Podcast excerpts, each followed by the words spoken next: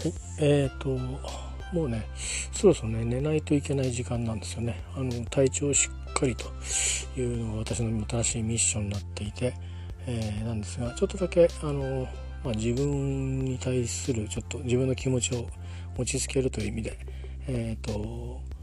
うん、自分に言いかせながらですね 言い聞かせるつもりで、えー、録音をして、えー、休み、えー、休む準備をして休みたいと思います。えっと今週はそうですね昨日は通院日で、まあ、そのことでいろいろ話をしましてあのいろいろねあの残念なんですけど楽しみにしていたイベントに行けなくなりましたという話をしたのと、まあ、この先も全部基本的にはあのもうほぼあの稼ぎに行く以外は何もしませんというあの本当に英語から何からもとにかく全部あのねとにかくなんかなんか今までやってきたこと全部あのもうやんなくなるということになりました。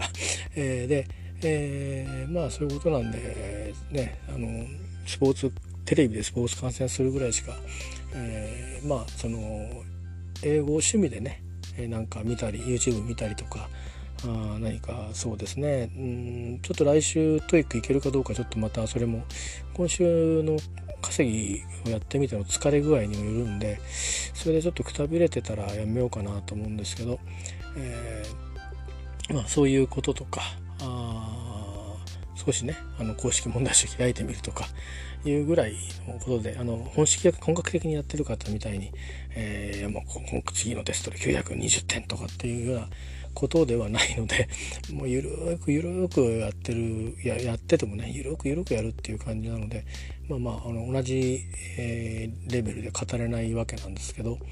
えー、まあ私の本棚そんなに綺麗なもんではないですけどだいぶ整理したんです。がそれでもまだ英語の方が残ってて英語とか AI 人工知能ですねの方が残ったり英語もね IELTS の方も残ったりするんですよ。それからあ類語使い分けマップとかねえー、最強僕は僕らリビルディングとかあまあまあ本当にいろいろ夢を見て、えー、やる気を持っていろいろやろうとしていたっていうところはあるんですけど、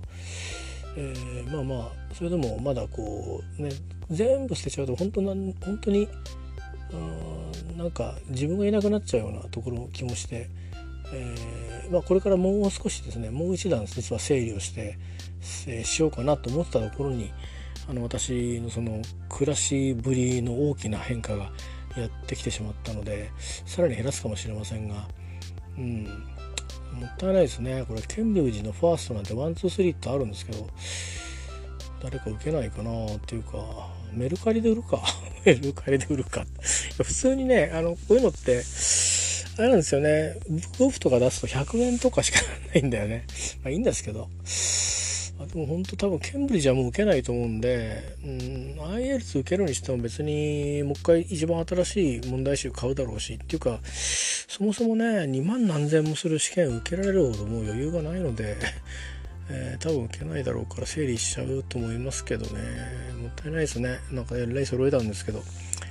そういう意味ではだいぶ十何万ぐらい損失をするんだと思うんですがまあそれで帰ってくるのが1000円とかぐらいなんじゃないかなと思うと なかなか寂しいものがありますが。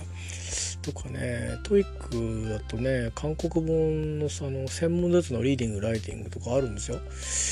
あの、チョン・サンミンさんでしたっけ？えー、とかとね、たまに模試会とかもあのオンラインでやったりとかって一時期そんなことやった時代もありましたけど、えー、なんかいろんなものになんかやりっぱなしで活かせなかったですね。振り返ってみると。えー、でもこう見えて一応海外の人とは喋れるんですよ。えー、あのまあ、だけど、まあ、突っ込んだ議論はできないですね。さすがにだから業務で使えるレベルじゃないんでまあそれができるんだったら今みたいな仕事の役割のとこにあの 売りに出されたりはしないと思うんで、えー、まあちょっといまいち遅かったのかなっていう気がしますねですから、まあ、若い方どんどんあの早くやられた方がいいと思いますよやりたい仕事をどんどん手を挙げてやられた方がいいと思いますね。まあ別に私も 諦めたわけではないですけど、さすがに、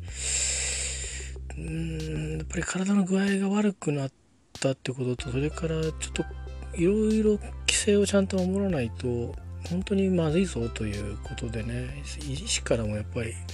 えっ、ー、と、まあ、カードを出されるとね、出していただいてると思ってるんですけど、あの、危ないよと。うんえー、いうことでね、えー、まああのー、そんなにねあの、うん、生きて生きるんじゃなくてまああのとにかく私のボスの方からもねとにかくまあ体調第一にと言われてるんで本当はいろんな風にあの今までバリバリ病気した後も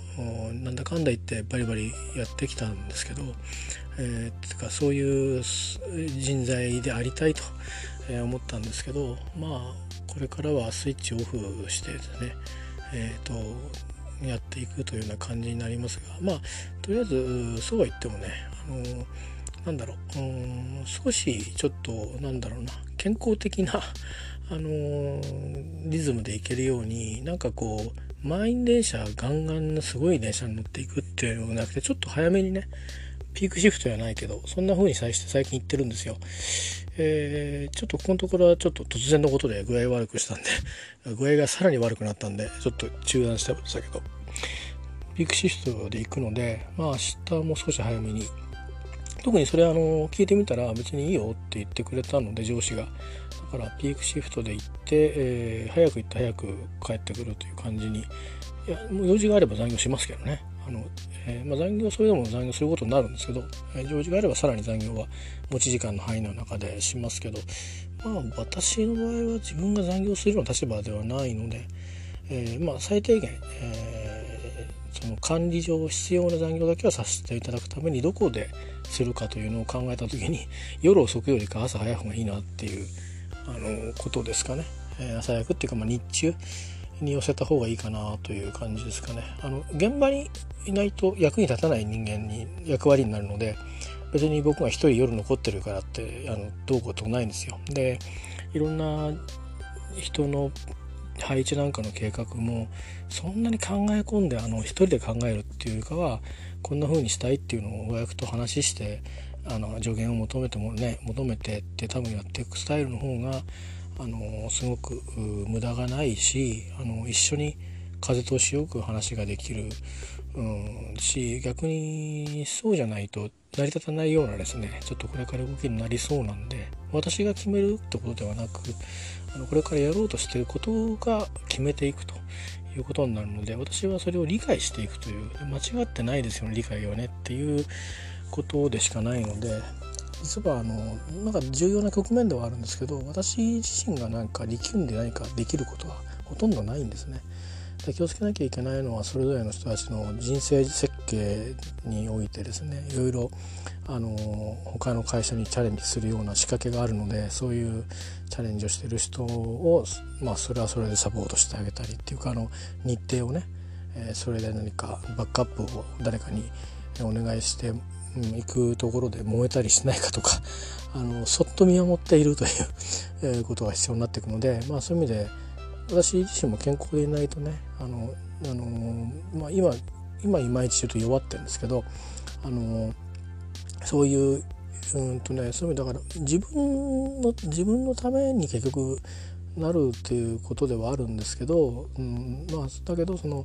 誰かが何か困ってることそれは理屈じゃなくもう本来そうであるべきだろうとか言うんじゃなく困ってたらどうにかしてやるっていうえー、いうことだと思うんですよね。結果的に何かその状況変わんなくても、まあ、愚痴をもう一心に私が聞くことで済むんだったらまずは聞いてみてで上司とお話をしてみて何かいい策ないですかねというような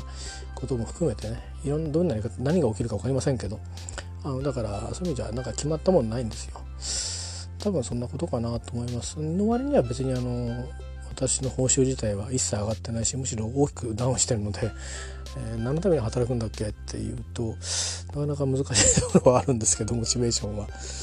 まあでも、まあ、僕が生きるためっていうことだと思ってますし、えー、まずはねあの普通は家族生きるためって皆さん言うと思うんですけど、うん、それはちょっと僕にとっては自分に嘘ついちゃうからまず僕が生きてないと、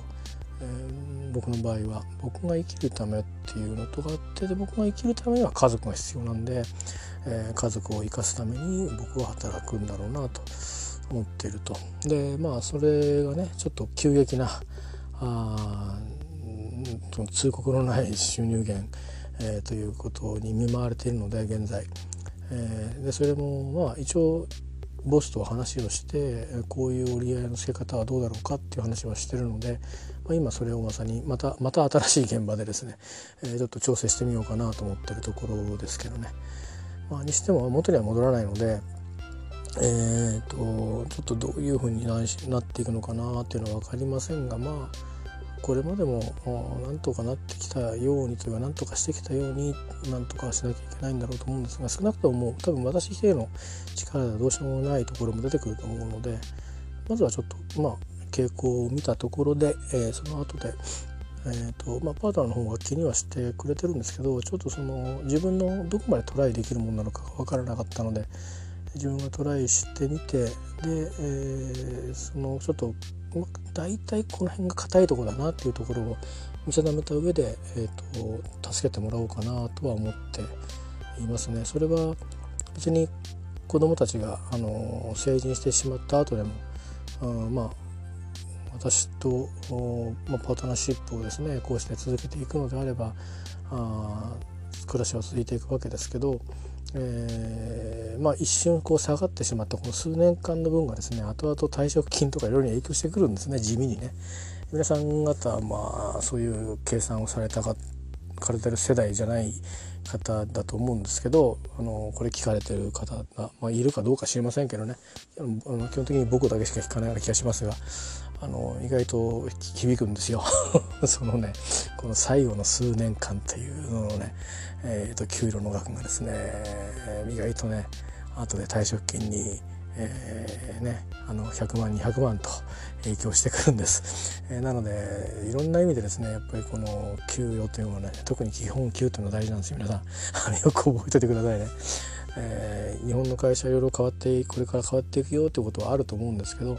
変わったら変わったなりにですね一応いろんなその中にね基本となる考え方があって基本となる何かルールがあると思います。でそのところでキーになってるファクターそれだけは絶対に押さえておかないとあの知らんぷりしてるとですね後で痛い目になりますんであの正社員が日本から全員いなくなったりしてもそうは言ってもコアになる給与や福利厚生の考え方みたいのはあるんであのちゃんと考えて、えーと、おかないとあのいやいやこれやめるべきじゃなかったなってこともあるかもしれないですからね、えー、意外となんだかんだ、うん、悪くなっちゃった悪くなってくんだなだんだんと思いながらも他に比べたらマシっていうこともいくらでもあると思うんで、えー、ぜひぜひですねそんなことも、あのー、若いうちからあのいろんな計算をしてみてはどうかなと思います。もちろんあの自分でねあの会社を起こすとかあまあ、もっとあの広い世界に出てトライしていくために4年間一生懸命頑張ってそこから世界に出ていくんだという人たちもいらっしゃると思うんで、えー、そしてそういう人たちはねそんな僕が今言ってるようなこんなの耳っちい話を気にして生きる必要は全くないと思うので、えー、どんどんどんどん世界を広げて、えー、うん、本当にあの行かないと逆にそういかないと日本はあの新しい価値を提供できなくなっちゃうので。行き詰まっちゃうと思うんですよね国としてね。だから本当に、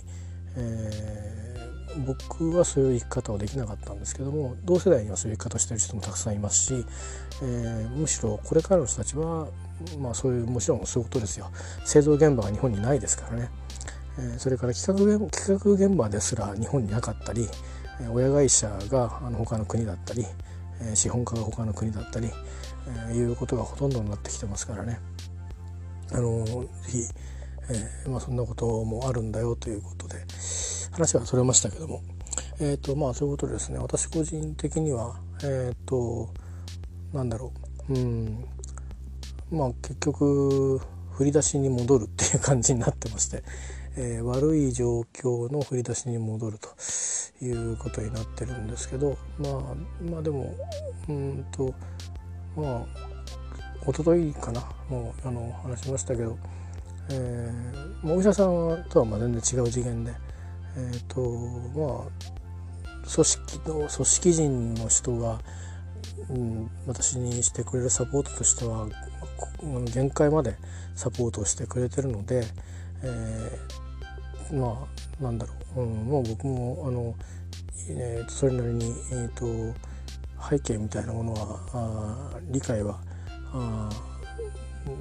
納得をしてるかどうかは別としてですよあの構造みたいなその私が今お世話になってる方々が置かれてる状況の理解はできますので、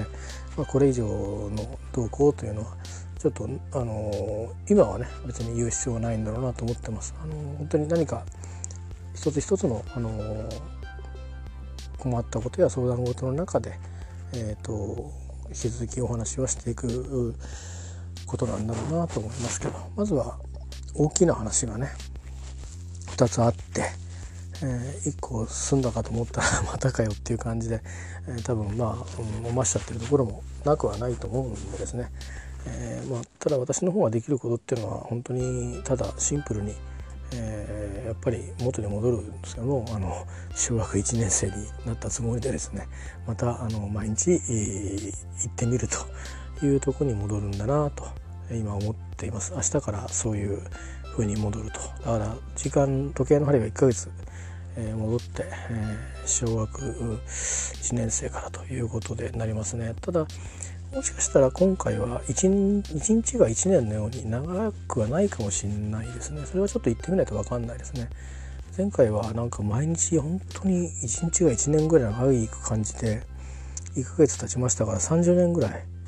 あの会社に入って今まで30年ぐらい経ちますけどそれぐらいの何かあのぐっとこう来たね密度みたいなものがあのもちろんあのその時に経験してきたあのいろんな嫌な思いが別にお会いしたわけじゃないですよ。そうじゃなくてそのなんとか時間の重みみたいなものが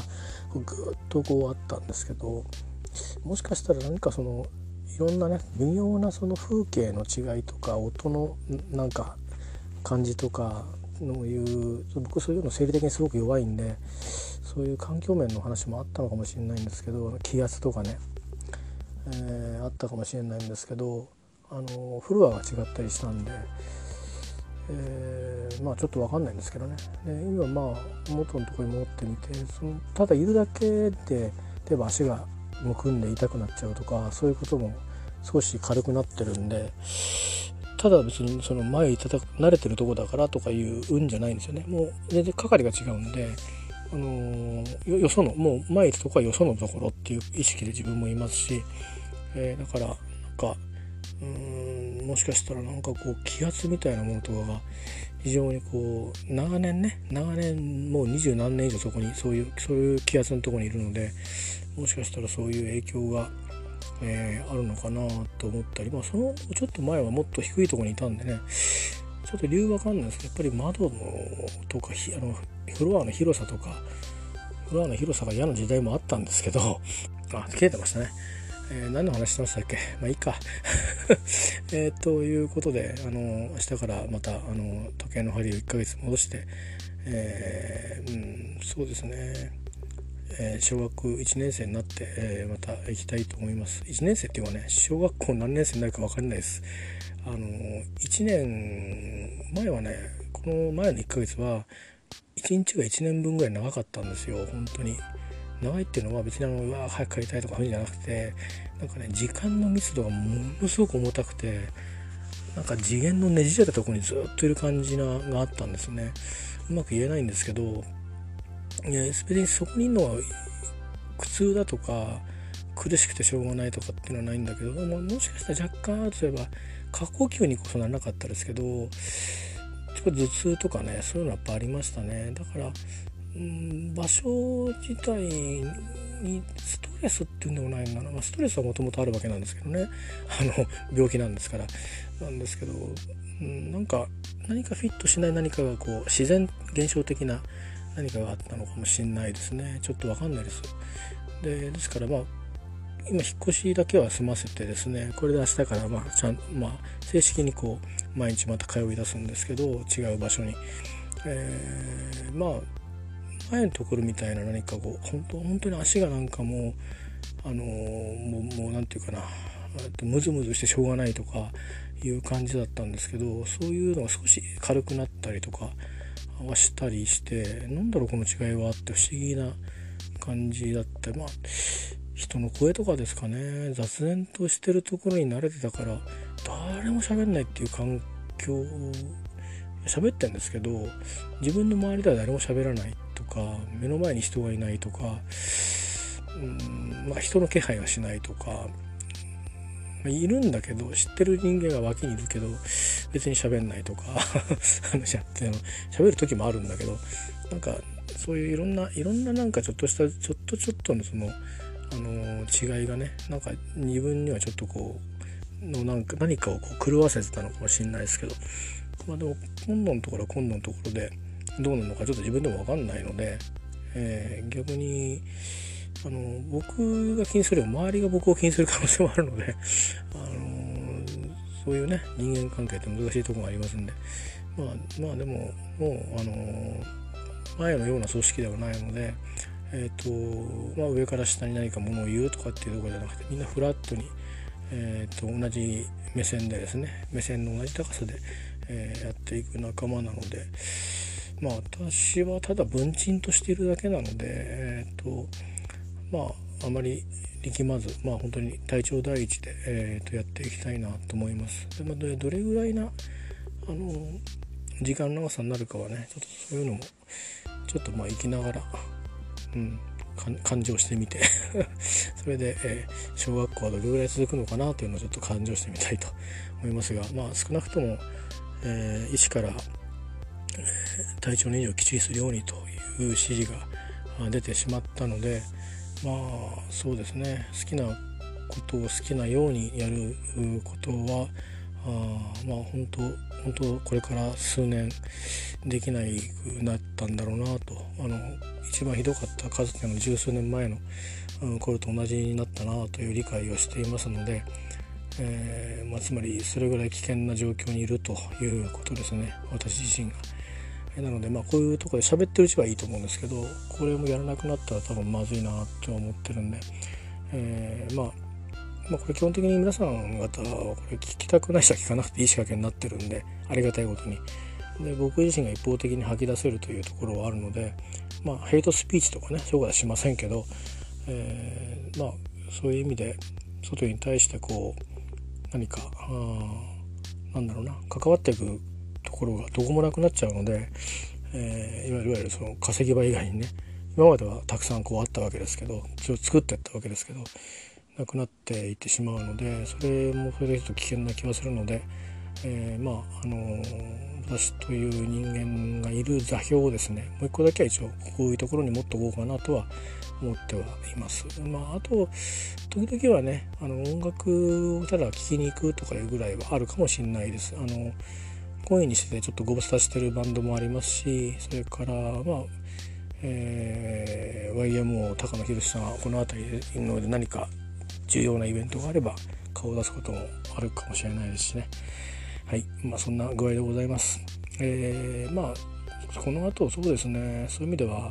えっ、ー、となんか、まあ、別に牢獄に入るわけじゃないんですけどいろいろできなくなっちゃったっていうことなのでいや一体何してきたんだっけっていう振り返りをちょっとねまたするようなことを喋ってみようかなと思いますいろいろなねコンサートも行きましたしね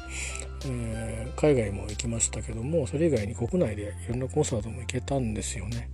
あの本来だったらうんちょっと躊躇するっていうかこの間あれ行ったしなってちょっと我慢しとこうかなとか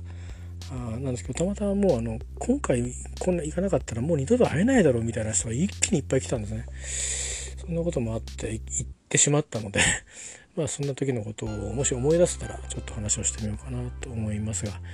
まあ、また次はどうなんだろうなきっとまたあんまりね本当は他の話したいんですけどどうしても自分の身近な話も合わせてするようになっちゃうと思うんでそこは許していただければと、